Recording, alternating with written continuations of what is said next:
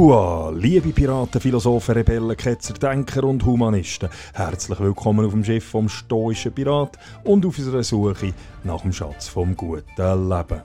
Mein Name ist Matt und heute werde ich euch von einem grossen muslimischen Gelehrten und Poeten erzählen, der vor über 700 Jahren gelebt hat.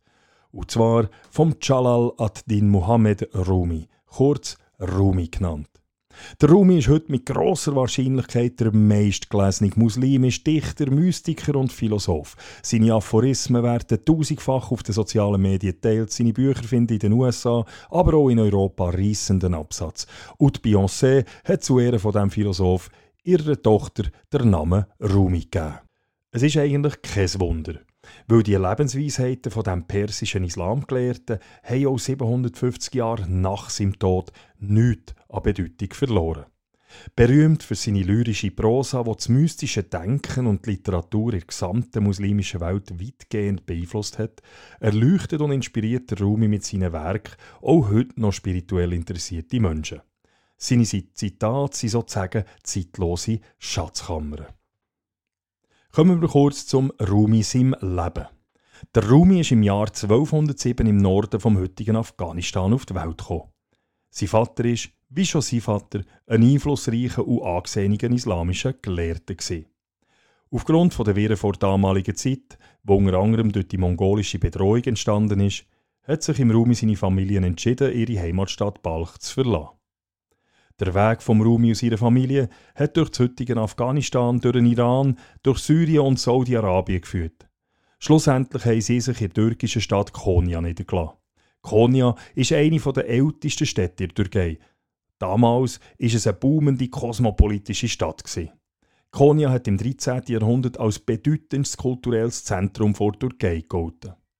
Heute ist das Mausoleum wo 1273 nach dem Tod von Rumi zu seinen Ehren errichtet worden ist, das meistbesuchte und berühmteste Objekt in der Stadt. Das auffällig grün beflissene Mausoleum zieht auch heute noch religiöse und spirituelle Pilger aus der ganzen Welt an. In Konya, dort hat der Rumi auch einen Sufi-Orden gegründet. Ein Sufi-Orden, der im Westen bekannt ist unter dem Namen die tanzenden Derwische. Der Rumi, und das wird heute ein bisschen ausblendet, ist nicht nur ein tiefgläubiger Muslim, sondern ein bedeutender muslimischer Gelehrter. Seine Philosophie, seine Lebenslehre sind stark durch den Islam und durch den Koran geprägt. So erklärt der britische Islamwissenschaftler und Rumi-Übersetzer Javid Mojadedi, dass gerade die für einen Rumi typische Universalität, wo gerade heute auch von vielen Menschen so geschätzt wird, ihren Ursprung im traditionellen Islam hat. Der Koran, so der Professor, erkennt nämlich Christen und Juden als Menschen des Buches an und bietet so eigentlich einen Ausgangspunkt für eben gerade den Universalismus. Der Rumi ist aber nicht von Anfang an Philosoph Es hat ein Schlüsselerlebnis gebraucht, um der Philosoph und Poet in ihm zu wecken. Im Alter von 37 hat Rumi eine besondere Begegnung gehabt. Er lernt nämlich den wandernden Philosoph Shams e Tabrizi kennen. Es ist ein Aufeinandertreffen von zwei völlig verschiedenen Welten. Der Rumi ist ein charmanter, wohlhabender Adliger, ein anerkannter Theolog und Juraprofessor wo er der wandernd und wild Mystiker Shams hat kennengelernt. Nach dem Raum in seinen eigenen Wort verwandelt er sich nach dieser Begegnung mit dem Schams von einem langweiligen, nüchternen Gelehrten in einen leidenschaftlichen Sucher nach universeller Wahrheit und Liebe. Der Schams ist bereits rund 60 Jahre alt als er den Rumi hat kennengelernt. Zu dieser Zeit ist er vor allem als stumpfsinniger, asozialer, aber einflussreicher spiritueller Wanderer bekannt gewesen. Die Leute haben ihm den Spitznamen Vogel gegeben. Vogel, weil er sich nicht allzu lange an einem Ort können oder wollen aufhalten. Wenn ihr euch könnt vorstellen könnt, ist die Beziehung zwischen den beiden Männern der Gesellschaft in Konya als eher problematisch aufgefasst worden. Auf der einen Seite der Nobu und konforme Rumi, einer der bedeutendsten und respektiertesten Männer in der stark strukturierten Gesellschaft von Konya, auf der anderen Seite der Shams, wo zwar eine berühmte spirituelle Figur war, aber dennoch ein mittel- und obdachloser Vagabund, der getrunken hat, asozial und jähzornig war, rausgekommen vor King, unflätig und rüppelhaft benaht. Nach zahlreichen Drohungen aus der Reihe von High Society ist der Shams dann weitergezogen. Insgesamt hat er zwei Jahre beim Rumi gelebt und in dieser Zeit haben die beiden Männer eine intensive Meister-Student-Beziehung gepflegt. Es ist diese Beziehung, wo im Rumi das poetische Talent hat können freisetzen. Jams et Tabriz leitete Rumis Genie weg von der religiösen Orthodoxie hin zu einem umfassenden Verständnis der Menschheit und dazu mehr mit den menschlichen und weltlichen Seiten spiritueller Argumente in Berührung zu kommen. Zitat Ende erklärt der Dr. Saed Alachoy, Dozent für persische und vergleichende Literaturwissenschaft an der Universität von St. Andrews in England. Dies ist das, was Hollywood eine Bromance nennt, sagt der Dr. Farzad Khalwati, eine Persönlichkeit im Bereich vor künstlicher Intelligenz, Rumi-Übersetzer und Spezialist über die Beziehung vom Rumi und dem Shams. Sie teilten eine sehr keusche Liebesaffäre zweier gleichgesinnter Männer, deren Ideologie die des anderen vervollständigte, so der Dr. Calvati. Wo der Shams auf mysteriöse Art und Weise verschwunden ist, es gibt Gerüchte, wonach im Rumi sein Sohn, der Shams, aus Eifersucht umgebracht hat, ist der Rumi zu Tode betrübt gewesen. Es ist aber genau dann gewesen, wo er einige Gedichte geschrieben hat, wo heute zu den besten Gedichten der Menschheit gehören. Von Existenzangst über Liebe, Sex, Einsamkeit, Heimweh und Sehnsucht bis hin zu Moral und Religion, widersprüchlichen menschlichen Gefühlen und Impulsen hat der Rumi geschrieben. Der Rumi hat in seinem Schaffen keinen Stein auf dem anderen gelassen. Für einen Andrew Harvey, Religionshistoriker an der Universität Oxford und Rumi-Kenner und Übersetzer, ist der Rumi vor allem auch darum so bedeutsam, weil er den Islam ganz anders interpretiert und vor allem präsentiert, als das zum Teil heute der Fall ist. Folgen jetzt einige Weisheiten vom Rumi, Weisheiten, die inspirieren und zum Nachdenken anregen. Für meine Interpretation der Zitat erhebe ich keinen Anspruch auf Richtigkeit. Der Rumi, wie fast alle Poeten, lässt immer mehrere Auslegungen zu. Es geht auch nicht darum, ob eine Auslegung richtig oder falsch ist.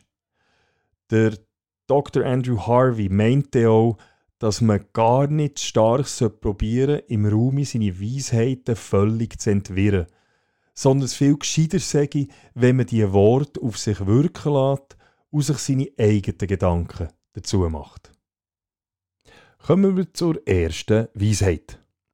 Gestern war ich klug und wollte die Welt verändern, Heute bin ich weise und möchte mich verändern. Es ist irgendwie normal, dass man in jungen Jahren die Welt erobern und verändern will. Man hat viele gute Ideen und vor allem gute Absichten. Wir sind derart überzeugt von unseren Ideen, dass wir nicht warten können, die Ideen auch umzusetzen. Wenn nachher die Welt wenig enthusiastisch oder zurückhaltend oder gar ablehnend reagiert, sind wir überrascht und zuweilen sogar frustriert. Im Rumi ist es wahrscheinlich nicht anders gegangen. Doch mit zunehmendem Alter und Lebenserfahrung kommt er zur Erkenntnis, dass die Veränderung zuerst bei uns selber anfängt. Jede noch so kleine positive Veränderung von uns selber macht uns schlussendlich zu einem besseren Mensch. Und wenn wir als Individuum besser sind als gestern, dann ist auch die Welt seit gestern besser geworden. Das ist eine Erkenntnis, die rund 700 Jahre später auch der Mahatma Gandhi teilt hat, wo er gesagt hat, wenn du die Welt verändern willst, beginne bei dir selber. Also machen wir doch das. Nehmen wir im Raum sein Rat zu Herzen. Nehmen wir uns doch vor, uns jeden Tag zu einem besseren und anständigeren Mensch zu entwickeln, statt zu probieren, mit viel Energie alle anderen um uns herum zu überzeugen und zu belehren und zu verändern. Nichtsdestotrotz dürfen wir auch weiterhin probieren, die Welt bzw. unsere eigene Situation zu verbessern. Ich interpretiere den Satz vom Rumi nämlich auch dahingehend, dass er uns ratet, anpassungsfähig zu sein. Wenn der Rumi sagt, gestern war ich klug und wollte die Welt verändern, heute bin ich weise und möchte mich verändern, dann interpretiere ich das auch so, dass er uns herausfordert, anpassungsfähig zu sein. Wenn mir etwas nicht gelingt, wenn der Veränderungsversuch scheitert, ich ein Ziel nicht erreichen, dann sollte ich nicht mit den externen Umständen und Gegebenheiten, die eben verhindert haben, dass ich mein Ziel erreiche, hadern, dann muss sich nicht zwingend die Welt oder die Gesellschaft anpassen, sondern ich muss mein Verhalten und meine Voraussetzungen verändern. Statt das Hindernis, wo mir im Weg steht, zu verfluchen und probieren, das Hindernis abzureißen, muss ich einen Weg um oder über das Hindernis finden. Ich muss mich so verbessern, dass ich Erfolg das Hindernis überwinden kann oder eben umgehen so dass ich schlussendlich mein Ziel kann erreichen kann. Kommen wir zur nächsten Weisheit vom Rumi. Frei ist der, den die Beleidigungen der Menschen nicht schmerzen, und ein Held ist, wer den nicht beleidigt, der es verdient hätte. Wir leben in einer Zeit, wo sich viele Leute sehr, sehr schnell beleidigt fühlen. Es ist ja so, dass in der heutigen politisch korrekten Kultur die Art, wie etwas gesagt wird, höher gewichtet wird als der Inhalt selber. Man hat das Gefühl, dass aus dem für eine freiheitliche und demokratische Gesellschaft notwendige Freiraum für eine kontroverse und mit harten Bandagen geführte inhaltliche Auseinandersetzung je länger, je mehr ein betreuter Spielplatz wird, auf dem sich möglichst niemand verletzt fühlen darf. Das Problem ist, dass die angebliche Verletzung durch eine Beleidigung immer nur eine gefühlte Verletzung ist. Für unsere Gefühle sind wir aber selber verantwortlich. Der Beleidiger hat das Ziel, uns zu verletzen. Wenn wir diese Schmerzen aber nicht zulassen, dann hat der Beleidiger sein Ziel verfehlt und wir sind frei. Diese Weisheit findet man auch in der stoischen Philosophie. Der Epiktet hat uns gelehrt, denken Sie daran, dass wir es sind, die uns quälen. Wir sind es, die uns Schwierigkeiten machen. Das heißt, unsere Haltung, unsere Gefühle tun es. Was bedeutet es zum Beispiel, beleidigt zu werden? Wenn man an einem Felsen steht und ihn beleidigt, was hat man dann erreicht? Wenn jemand wie ein Fels auf eine Beleidigung reagiert, was hat der Schänder mit seinem Schimpfwort erreicht? Also wir es doch einfach nicht zu, dass uns eine Beleidigung trifft. Wir es nicht zu, dass uns eine Beleidigung verletzt. Das können wir, indem wir Beleidigungen einfach ignorieren. Natürlich ist das nicht immer äh, so einfach, aber man kann das trainieren. Denkt einfach immer daran, dass Gleichgültigkeit gegenüber einem Menschen und das Ignorieren von einem Menschen die härteste Strafe für diesen Menschen ist. Man spricht ihm nämlich sozusagen seine Existenz ab. Also bestrafen den Beleidiger doch einfach mit Ignoranz. Und liebe Zuhörerinnen und Zuhörer, der Rumi geht sogar noch weiter. Der Rumi zeigt uns nämlich nicht nur auf, wie wir frei sein können, indem wir Beleidigungen ignorieren, sondern auch noch gerade, wie wir Helden werden können. Und wer will schon nicht ein Held sein? Also werden wir doch zu Helden. Und wie können wir gemäss dem Rumi Held werden? Ganz einfach, indem wir aufhören, andere zu beleidigen, auch wenn sie allenfalls verdient hätten, beleidigt zu werden. Ein Held ist, wer den nicht beleidigt, der es verdient hätte. Stell doch einmal vor, wie viele Konflikte könnten vermieden werden, wenn wir uns mit beleidigenden Angriffen unter der Gürtellinie zurückhalten würden. Vor allem auf den sozialen Medien ist es extrem, mit wie viel Hass kommentiert und publiziert wird. Andersdenkende werden beleidigt und abgemacht. Menschen werden wegen ihrem Aussehen, ihrer Kleidung, ihrem Musikgeschmack, ihrem Bildungsstand, ihrer Lebenseinstellung oder aus sonst irgendeinem Grund lächerlich gemacht und aufs Übelste beschimpft. Wenn man die Menschen hinter diesen selbstgerechten Hasskommentaren aber ein bisschen genauer anschaut, dann kommt man schnell mal zum Schluss, dass es sich dabei in der Regel um bemitleidenswürdige, kleingeistige Menschen handelt, die getrieben sind von Neid und Missgunst, wo es eben genau sind, die schimpfen und beleidigend durch die sozialen Medien trollen. Das Problem aber ist, dass solche hasserfüllte Menschen, vor allem bei Jugendlichen und Menschen, die nicht oder noch nicht so ein starkes Selbstgefühl haben können entwickeln um solche Beleidigungen wegzustecken, sehr grossen Schaden können anrichten Also, lasst uns doch zu Helden werden. Hören wir auf mit Beleidigungen. Lasst uns kontrovers und mit harten Bandagen diskutieren, aber lasst uns auch immer menschlich und anständig bleiben. Wir kommen zum nächsten Zitat vom Rumi. Ich will singen, wie die Vögel singen, ohne mich zu sorgen, wer zuhört oder was sie denken. Wir müssen aufhören, unser Verhalten zu sehr nach den Meinungen der anderen Menschen auszurichten. Wenn man etwas riskieren will, dann muss man sich exponieren und riskiert zuweilen auch frostigen Gegenwind. Wenn wir Angst vor dem Gegenwind haben, ja, dann werden unsere Träume und Ideen genau das bleiben, nämlich Träume und Ideen. Die Sorge vor dem, was andere Menschen von uns denken, ist eine der grössten Bremsklötze für unsere eigene Entwicklung. Wir können, wie können wir etwas lernen, wenn wir nicht getrauen zu fragen? Wie, können, wie kann ich meine Ideen verbreiten, wenn ich mich nicht getraue, herzustehen und meine Ideen auch kundzutun? Stellt euch mal vor, der Elvis hätte sich nicht getraut, vor Menschen zu singen. Oder der Martin Luther King hätte sich nicht getraut, vor Menschen zu reden. Wir müssen uns lösen von dieser Angst vor gesellschaftlicher Missbilligung. Wir müssen uns lösen von dieser Angst, dass wir uns lächerlich machen. Wir müssen uns lösen von dieser Angst, dass wir in den Augen der anderen dumm aussehen. Eine Sorge, die übrigens massiv, massiv überschätzt wird. Oder mögt ihr euch noch daran erinnern, wo irgendjemand eine komische Frage während einer Sitzung in der Schule oder während einer Vorlesung gestellt hat? Unsere Angst vor den Meinungen von anderen Menschen ist in der heutigen Welt zu einer irrationalen Besessenheit geworden. Und eine Besessenheit, die negative Auswirkungen weit über unsere eigene Leistungsfähigkeit hat.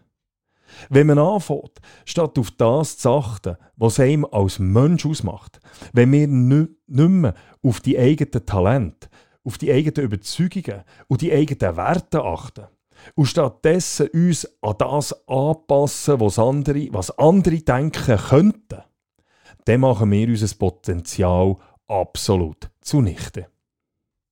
Aus Angst vor Kritik werden wir anfangen, auf Nummer sicher zu gehen. Das heisst, ja, nichts Neues ausprobieren, weil es könnte ja in die Hose gehen. Wenn uns die Meinung der anderen wichtiger ist als die unsere, unsere, unsere eigene, dann wird unser Leben geleitet durch die Angst, davor verspottet oder abgelehnt werden zu können. Wenn ihr herausgefordert werden, werdet ihr euren Standpunkt aufgeben, wenn ihr Angst habt vor der Meinung von anderen. Unser Handeln wird vor lauter Furcht, vor gesellschaftlicher Missbilligung, schlussendlich durch die Meinung von anderen fremdbestimmt. Wenn wir tatsächlich ein unfreies, fremdbestimmtes Leben führen?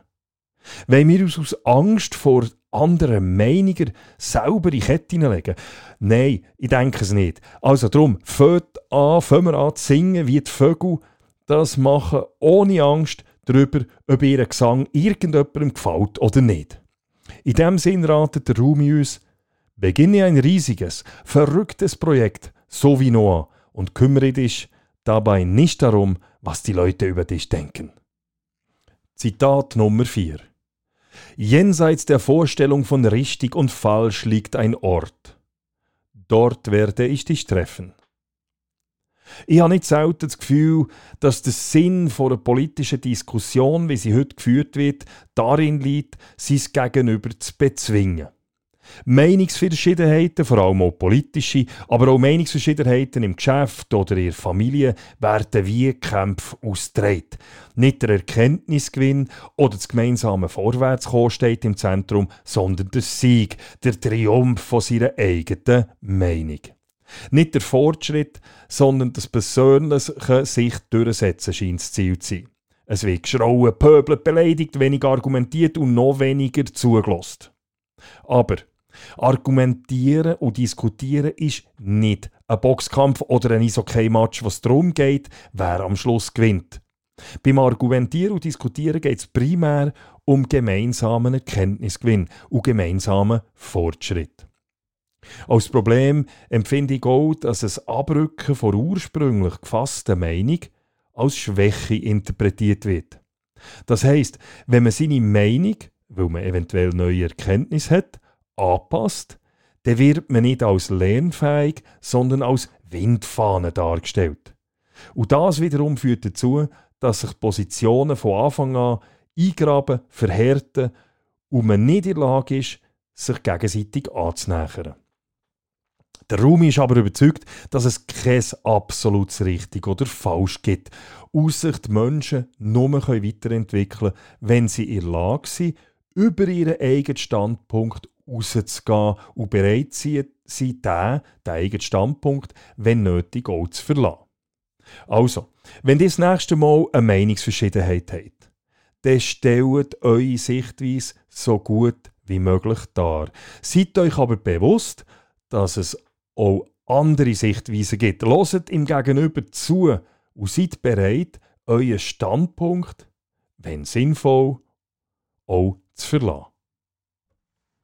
Das nächste Zitat vom islamischen Mystiker Rumi ist eines meiner Lieblingszitate von ihm. Ausreden sind konstruierte Illusionen, die wir uns erschaffen, um unser Verhalten zu rechtfertigen, wenn wir zu ängstlich sind, das zu tun, was wir wirklich möchten. Oh ja, wir alle haben Träume und Ziele. Wir möchten uns selbstständig machen. Wir wollen vielleicht auswandern. Wir wollen ein Buch schreiben, einen Marathon laufen. Wir wollen eine Geschäftsidee umsetzen und so weiter und so fort. Wie viele Leute habt ihr schon gehört, die gesagt haben, wenn ich nur mehr Zeit hätte, wenn ich nur mehr Geld hätte, wenn ich nur mehr Talent hätte, wenn ich nur eine bessere Ausbildung hätte, wenn ich nur besser könnte reden, wenn ich nur noch ein jünger wäre und so weiter und so fort. Ausreden, Ausreden, Ausreden. Wer sich immer wieder lässt, Ausreden einfallen, der wird sich nie auf den Weg machen, um seine Ziele zu erreichen oder seine Träume wahrzumachen. Und was passiert denn? Irgendwann in ferner Zukunft schauen wir zurück und sagen uns, ja, hätte ich es doch damals probiert. Ich wünsche, ich hätte es mal probiert. Hören wir also auf mit Ausreden. Ausreden sind sinnlos. Ausreden sind konstruierte Illusionen, um unser mutlose, unambitionierte, bequeme Verhalten zu rechtfertigen. Ja, es ist definitiv nicht einfach, sich auf den Weg zu machen und der Weg wird zuweilen schwierig und schmerzhaft sein. Aber der Weg lohnt sich, auch wenn es keine Garantie gibt, dass man seine Ziele jemals erreicht. Warum lohnt es sich? Weil nichts ist schlimmer, als zurückzuschauen und zu bereuen. Zu bereuen, dass man es nicht probiert hat. Also, liebe Zuhörerinnen und Zuhörer, no excuses, keine Ausreden mehr. Macht euch auf den Weg, um euer Ziel zu erreichen. Wie gesagt, ob ihr das Ziel oder die Ziel jemals erreicht, das ist nicht garantiert. Aber eins ist 100% sicher. Wenn ihr es nicht probiert, dann werden eure Träume definitiv Träume bleiben. In ähnliche Richtung zielt auch das nächste Zitat vom Rumi. Laufen Sie vor dem Bequemen davon. Vergessen Sie die Sicherheit. Leben Sie dort, wo es Sie fürchtet zu leben. Zerstören Sie Ihren Ruf. Seien Sie berüchtigt. Ich habe lange genug versucht, umsichtig zu planen. Von jetzt an werde ich verrückt sein. Der Rumi ist zur Einsicht gekommen, dass Bequemlichkeit der Weg zum Verfall ist. Bequemlichkeit macht faul und lethargisch. Wenn uns aber etwas Unbehagen beschert, dann wollen wir diese Situation verändern. Unbehagen gibt uns in diesem Sinn Energie. Der Wunsch nach persönlicher Entwicklung und Wachstum wird somit umso grösser, je unbequemer und unbefriedigender die Situation für uns ist. Gleichzeitig geht persönlicher Wachstum immer mit Arbeit einher. Man wird nicht stärker ohne Training. Man bekommt keine neuen Fertigkeiten, wenn man die nicht erlernt und übt. Man wird nicht reicher, wenn man nicht spart. Man wird nicht schlanker, ohne zu verzichten. Sicherheit ist eine Illusion. Darum sollten wir diese Sicherheit vergessen. Das Leben ist voller Risiken. Auch in unserer modernen Zeit gibt es keine absoluten Sicherheiten. Wenn wir uns ständig nur nach der Sicherheit sehnen, vergessen wir vor lauter Sehnsucht nach Sicherheit zu leben. Der Raum ratet uns auch, dass wir sollten uns unseren Ängsten stellen. Es ist ein Aufruf, mutig zu sein.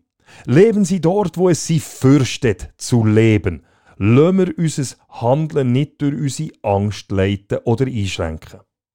Natürlich macht es Angst, wenn man ein Unternehmen gründet. Natürlich macht es Angst, wenn man sich öffentlich zu Wort meldet, wenn man sich exponiert. Natürlich macht es Angst, wenn wir eine sympathische, unbekannte Person anreden Natürlich macht es Angst, wenn wir das erste Mal in den Boxring steigen oder wenn wir das erste Mal am Start von einem Marathon stehen oder sonst irgendein neues Unterfangen in Angriff nehmen.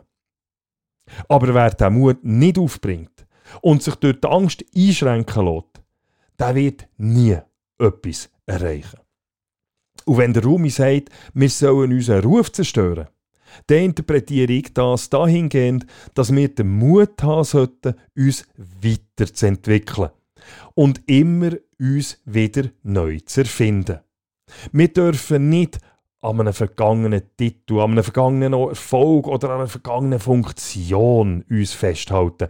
Wir sollten uns von vergangenen Erfolgen, wie auch von Niederlagen, lösen und neue Abenteuer anstreben. Es gibt meines Erachtens viel zu viele Leute, die in der Vergangenheit verhaftet geblieben sind und sich nicht mehr weiterentwickeln, sich eben nicht mehr neu erfinden. Wenn ein Abschnitt, ein Projekt oder ein Kapitel zu Ende geht, dann heisst das auch immer wieder, dass ein neues Kapitel, einen neuen Abschnitt anfängt. Und dann fangen wir mit an, damit uns einen neuen Ruf zu erschaffen. Der Rumi will, dass wir ein bisschen spinnen. Hinterfragen wir die gesellschaftlichen Konventionen und Regeln. Zerstören wir die Fesseln vor der Meinung der anderen.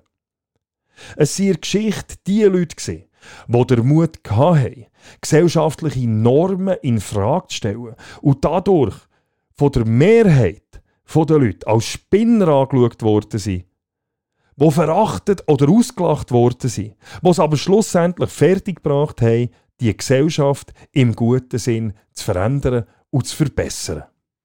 So, und zum Schluss noch das folgende Zitat. Wenn du die Worte eines anderen wiederholst, muss das nicht heißen, dass du auch ihren Sinn verstanden hast. Ja, das gilt natürlich auch für mich. Ich weiß nicht, ob ich die Weisheiten vom Rumi auch tatsächlich verstanden habe und richtig interpretiert habe. Nichtsdestotrotz finde ich die Zitat extrem inspirierend und ich hoffe, das gilt auch für euch. Und natürlich ist es euch auch freigestellt, eure eigene Interpretation zu diesen Zitat zu machen. So, That's it. Ich hoffe, es hat euch gefallen und es würde mich freuen, wenn ihr bald wieder beim stoischen Pirat aufs Schiff kommt. Bis gleich und merci vielmals.